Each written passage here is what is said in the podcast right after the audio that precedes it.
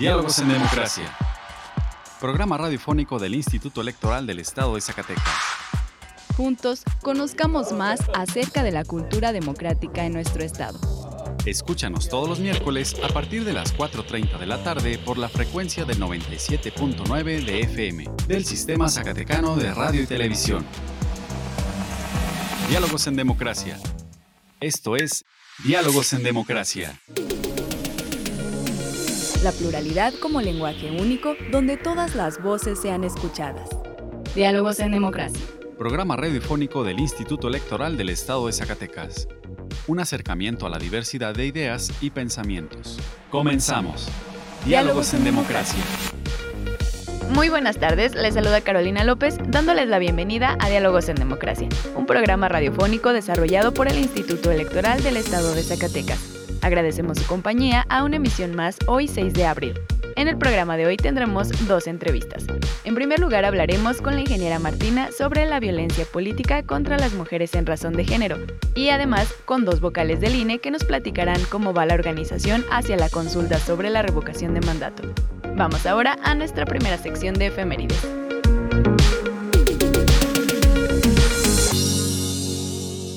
Pluralidad, donde todas las voces son escuchadas. Diálogos en democracia. Esta semana en la historia. Efemérides. 4 de abril de 1915. El general Álvaro Obregón, al frente del Ejército de Operaciones Constitucionalista, ocupa Celaya, Guanajuato, para enfrentar a Francisco Villa comandante de las fuerzas convencionistas. 5 de abril de 1997. Muere Eberto Castillo, ingeniero y dirigente social, también fue fundador del Partido Mexicano de los Trabajadores, del Partido Mexicano Socialista y del Partido de la Revolución Democrática. 6 de abril de 1813. José María Morelos inicia el ataque a Acapulco. 7 de abril de 1997 se inaugura el primer Congreso Internacional de la Lengua Española en Zacatecas. 8 de abril de 1914. Nace María Félix en Álamos, Sonora, una de las grandes figuras de la época de oro del cine mexicano. ¿Por qué no me han hecho polvo? Porque no me dejaron. Porque no me dejaron ser polvo. 9 de abril de 1862. En Orizaba, Veracruz, se rompe la alianza tripartita, que exigía el pago de la deuda que México había contraído con Inglaterra, Francia y España. 10 de abril de 1864. Maximiliano de Habsburgo acepta la corona de México que le ofrecen los conservadores mexicanos. Se firman con Francia los tratados de Miramar entre Napoleón III y Maximiliano. La libertad de elegir y decidir es solo nuestra. Diálogos en democracia. Diálogos en democracia. Escuchemos una entrevista con la directora de Paridad entre los Géneros del IES que nos platica sobre el tema de violencia de género y con qué mecanismos cuenta el instituto para erradicarla. Conversando con personalidades del ámbito político electoral. Entrevista. Estimados radioescuchas, esta tarde nos acompaña la ingeniera Martina Lara González, directora ejecutiva de Paridad entre los Géneros del IES. Mm, la invitamos para que nos dé a conocer diversos aspectos relacionados con la violencia hacia las mujeres. Muy buenas tardes, ingeniera Martina, bienvenida. Hola, muchas gracias. Buenas tardes a todas y todos. Para que nos platique, mire, en el contexto político electoral se habla de la violencia política contra las mujeres en razón de género, pero ¿podría platicarnos qué es y cómo la podemos identificar? Claro que sí, con mucho gusto. Bueno, partiendo de un marco internacional derivado de la Convención Interamericana para prevenir, sancionar y erradicar la violencia contra la mujer y además la Convención sobre la eliminación de todas las formas de discriminación contra la mujer y por supuesto la ley de acceso de las mujeres a una vida libre de violencia, pues podemos entender que la violencia política comprende todas aquellas acciones y omisiones, incluida la tolerancia, que basadas en elementos de género y dadas en el marco del ejercicio de derechos político-electorales, tengan por objeto o resultado menoscabar o anular el reconocimiento, goce y o ejercicio de los derechos políticos o de las prerrogativas inherentes a un cargo público. Además, la violencia política consiste en el uso de la fuerza física o psicológica contra una persona o grupo de o grupos de ellas o en atentados contra sus pertenencias. Este tipo de violencia obedece generalmente al ejercicio del poder contra las personas opositoras para que se abstengan de dirigirse contra el sistema o política imperante. La violencia política puede ser perpetuada por agentes del Estado, colegas, partidos políticos o sus representantes, medios de comunicación y en general cualquier persona o grupo de personas y pueden manifestarse en acciones como las siguientes. Proporcionar a las mujeres que aspiran a ocupar un cargo de elección popular información falsa o incompleta que impida su registro como candidata o induzca al incorrecto ejercicio de sus atribuciones. Esa es una de las conductas que luego puede pues, ser muy recurrente en esta, en esta dinámica de, prácticas de violencia. También es proporcionar información incompleta, o sea, cuando una mujer este, puede tener acceso a la información, pero esta está incompleta, también es una conducta que puede reconocerse como violencia política, referente a datos falsos a las autoridades administrativas electorales o jurisdiccionales con la finalidad de menoscabar los derechos políticos de las mujeres y la garantía del debido proceso. O sea, información incompleta o información falsa es motivo o conducta de violencia. También obstaculizar la campaña de modo que se impida que la competencia electoral se desarrolle en condiciones de igualdad. Asimismo, como restringir a las mujeres u obstaculizar sus derechos de asociación y afiliación a todo tipo de organizaciones políticas. Igual, podríamos hablar de realizar o distribuir propaganda política electoral que calumnie o descalifique a una candidata basándose en estereotipos de género con el objeto de menoscabar su imagen pública o limitar sus derechos políticos electorales. También podríamos referir divulgar imágenes de candidatas o en funciones por cualquier medio físico o virtual con el propósito de desacreditar, difamar, denigrar y poner en entredicho su capacidad o habilidades para la política. Es muy común también esta conducta que refiere amenazar o intimidar a una o varias mujeres o su familia o colaboradores con el objeto de inducir su renuncia a la candidatura o al cargo al que fue electa. También impedir que las mujeres electas o denigrarlas o cualquier cargo que tomen protesta en su encargo asistan a las sesiones ordinarias o extraordinarias o a cualquier otra actividad que implique la toma de decisiones. Impedir o restringir su reincorporación al cargo tras el uso de la licencia de maternidad o de cualquier otra licencia contemplada en la normativa. Limitar o negar arbitrariamente el uso de cualquier recurso o atribución inherente al cargo que ocupe la mujer, incluido el pago de salarios, dietas y otras prestaciones asociadas al ejercicio. Igualmente, obligar o suscribir documentos o avalar decisiones contrarias a su voluntad o a la ley, estas serían algunas de las conductas que pueden presentar o pueden este, referir violencia política contra las mujeres. Sí, ingeniera, ya nos mencionó una lista de, de, estas conductas que pueden ser constitutivas de violencia política contra las mujeres en razón de género, pero ¿qué mecanismos o con qué mecanismos cuentan las autoridades electorales para prevenir, vigilar y sancionar la violencia política contra las mujeres en razón de género? Sí, claro que sí. Bueno, este, se puede proceder a denunciar penalmente, o sea, se, se puede acudir a las instancias en este caso la Fiscalía Especializada de Delitos Electorales, que tiene que ver con que una persona pueda acudir y hacer su denuncia de manera penal. También el procedimiento especial sancionador.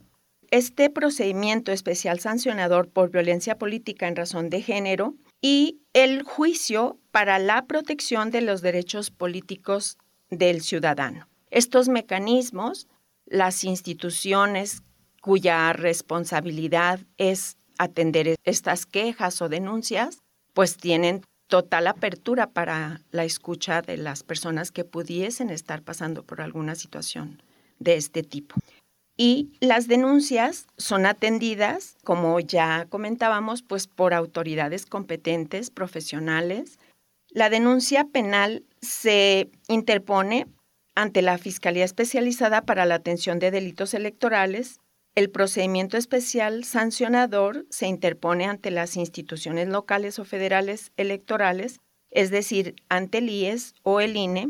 Por su parte, el juicio para la protección de los derechos político-electorales del ciudadano conocido como JDC se presenta ante las autoridades jurisdiccionales del ámbito local o federal, es decir, ante el Tribunal de Justicia Electoral del Estado o el Tribunal Electoral del Poder Judicial de la Federación.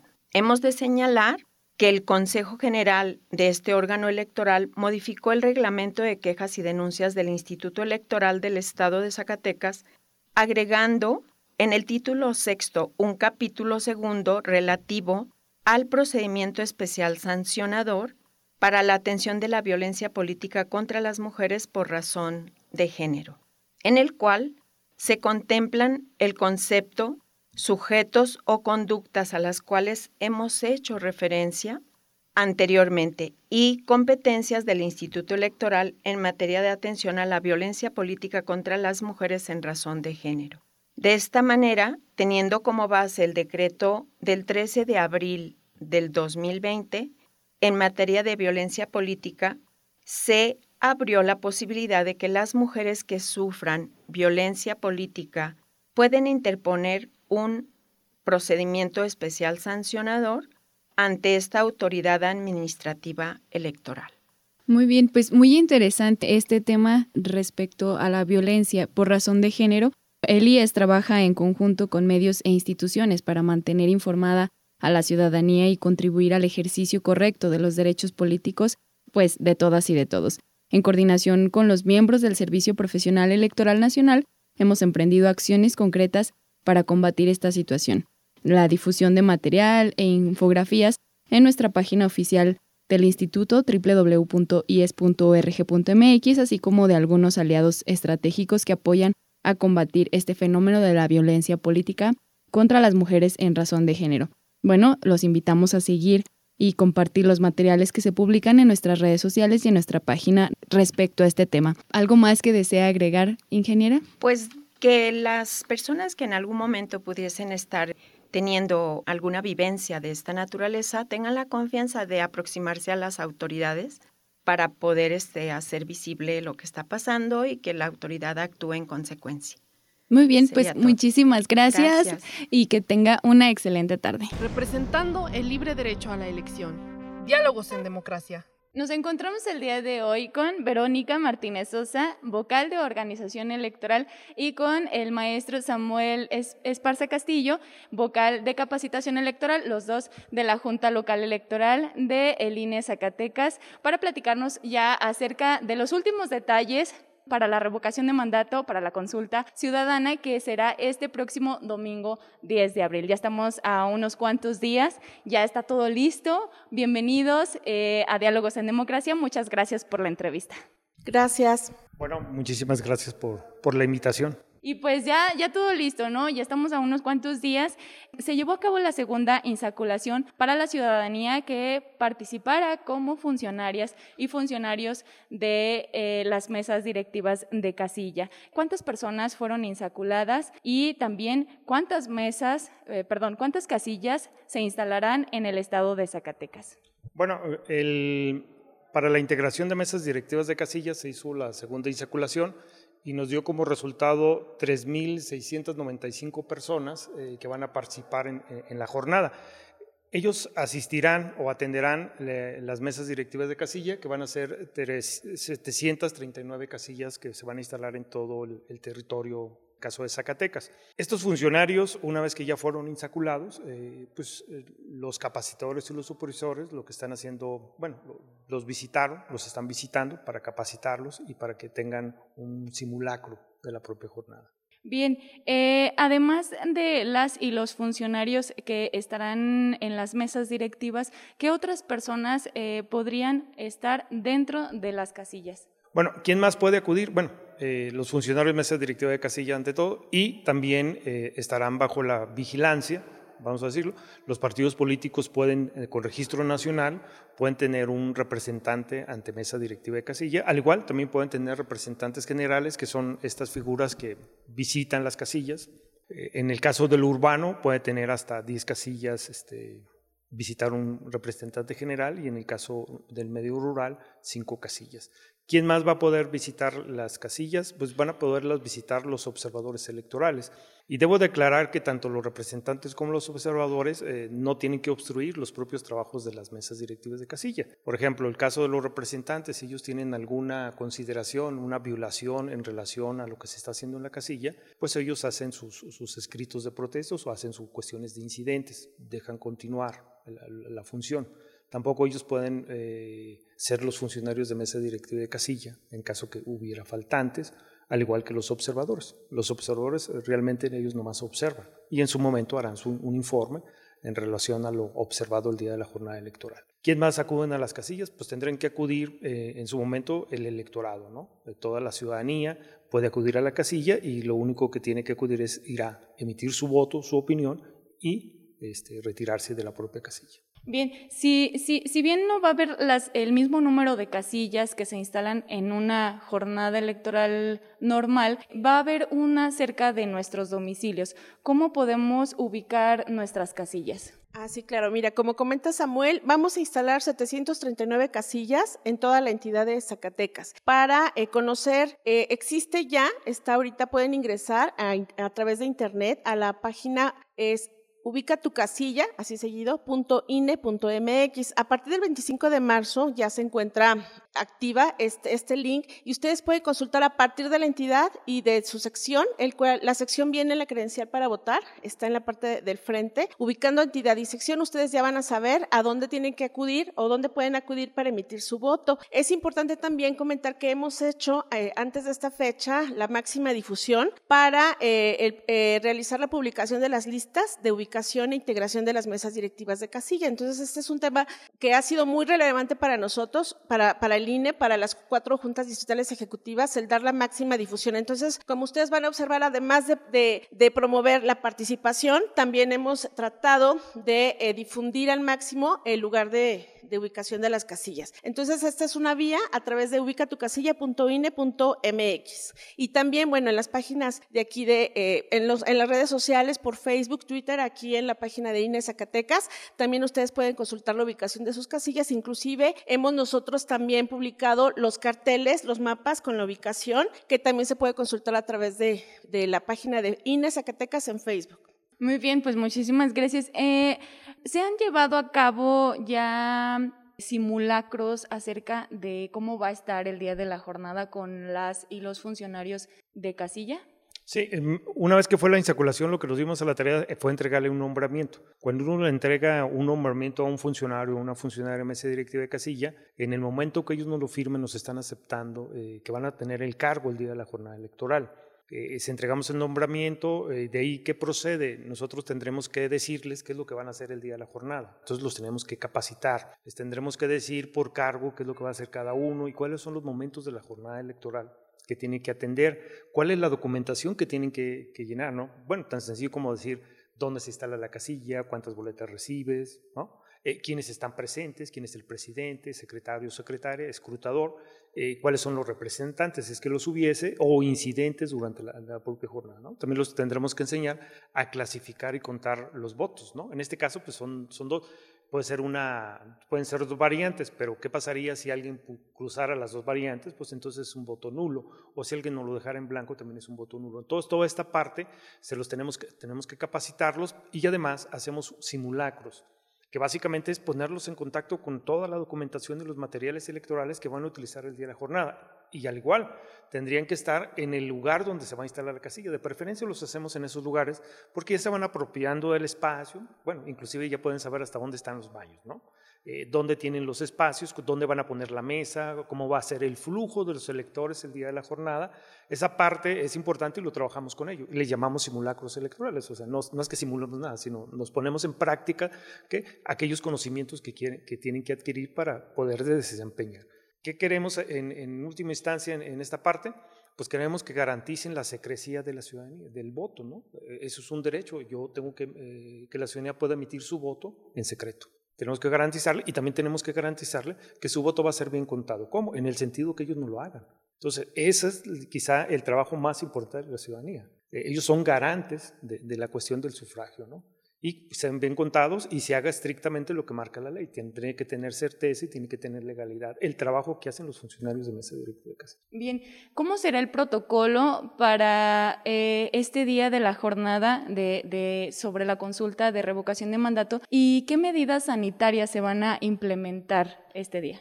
Sí, bueno, en cada una de las 739 casillas vamos a implementar protocolos sanitarios. Estamos manteniendo los protocolos que se utilizaron en el proceso electoral 2020-21 y en la consulta popular. Estos son los siguientes. Vamos a tener el uso obligatorio de cubrebocas. Los funcionarios de casilla que integren eh, eh, esta, esta, esta autoridad, máxima autoridad del día de la jornada, van a contar con cubrebocas, eh, su cubrebocas KN95, su careta plástica. Vamos a proporcionar a cada casilla 150 cubrebocas para las y los electores que pudieran llegar y no cuenten con él. Eh, vamos a tener también eh, gel antibacterial, vamos a, proporcionar dos, eh, dos aplicadores tipo gel, bueno, de gel, para los funcionarios y para eh, la ciudadanía que acuda a votar a su casilla. Vamos también a proporcionar eh, material para la señalización. ¿Esto para qué? Bueno, para mantener la distancia mínima, que es de 1.5 metros, y para indicar cuál va a ser el flujo de la votación, para que no se sature esta casilla. Nosotros tenemos dentro del protocolo también permitido solamente que de dos a tres personas estén dentro de la casilla. Para esto vamos a contar con canceles electorales que permiten la votación simultánea de dos personas. Estos eh, se van a a, tener sin cortinillas para evitar el contacto y contagio eh, que pudieran tener ahí de COVID, bueno, que, afortunadamente ya bajó, bajó el, porcentaje de, contagio. Sin embargo, eh, vamos a mantener estas medidas y, por supuesto, eh, estar limpiando constantemente todo lo que son los materiales electorales que, se encuentren dentro de la casilla. Y pues esto sería fundamentalmente lo más relevante para mantener estas, estas medidas y pues garantizar la seguridad de la ciudadanía.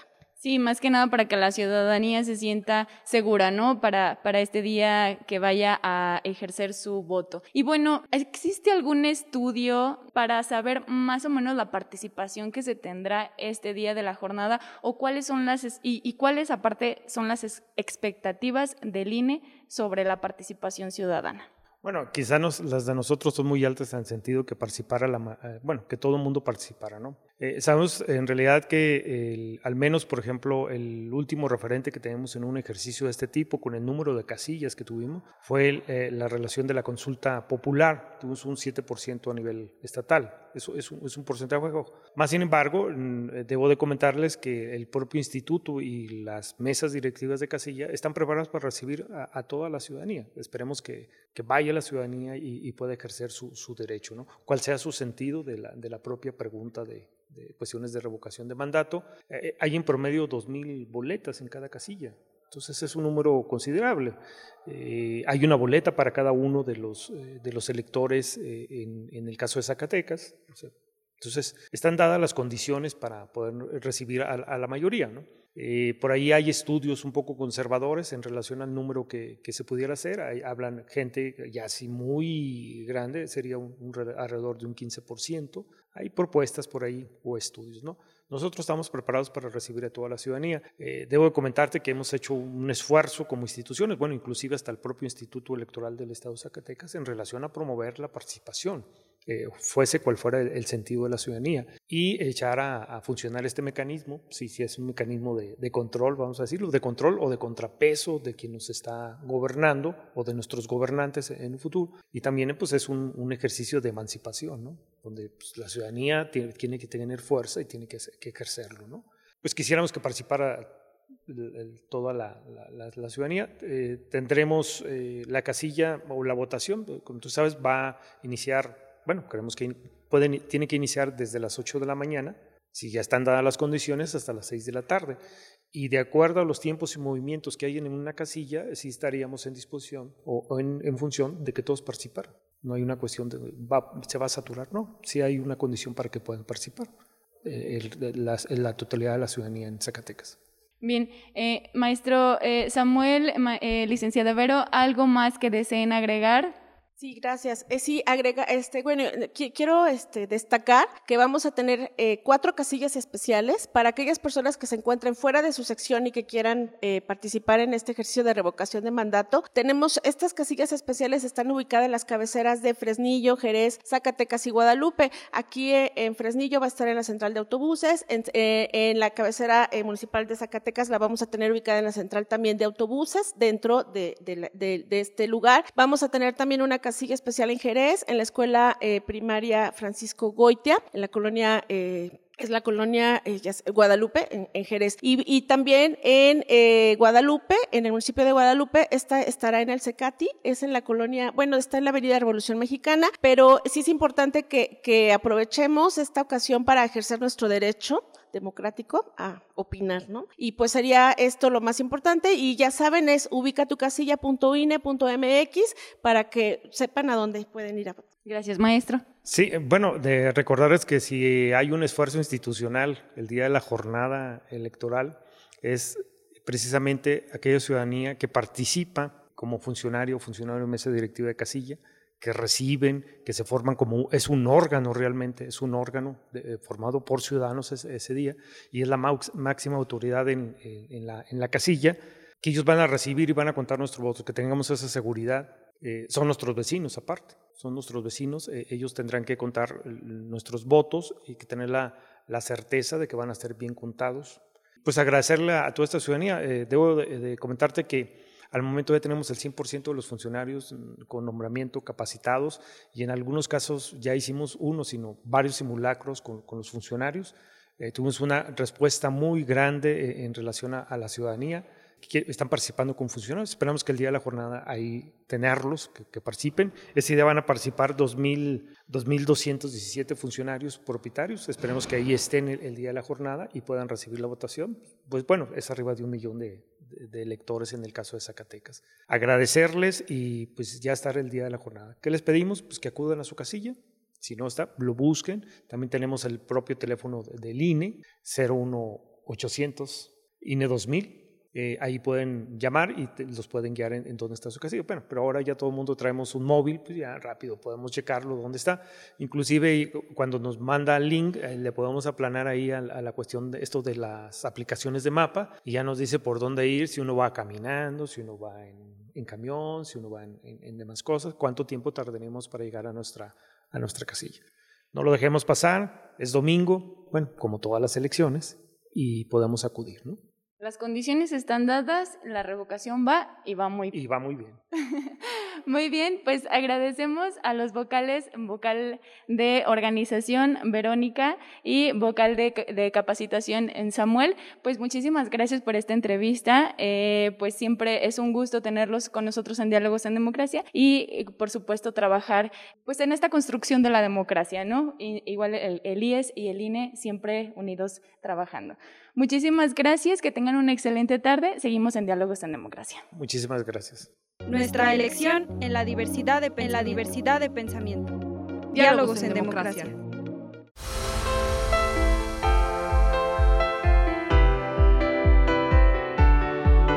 Estimados radioescuchas, hemos llegado al final de esta emisión. Agradecemos su compañía en esta tarde y esperamos nos vuelvan a escuchar el próximo miércoles en punto de las 4.30 de la tarde. Agradecemos a Radio Zacatecas el apoyo para la difusión de este programa.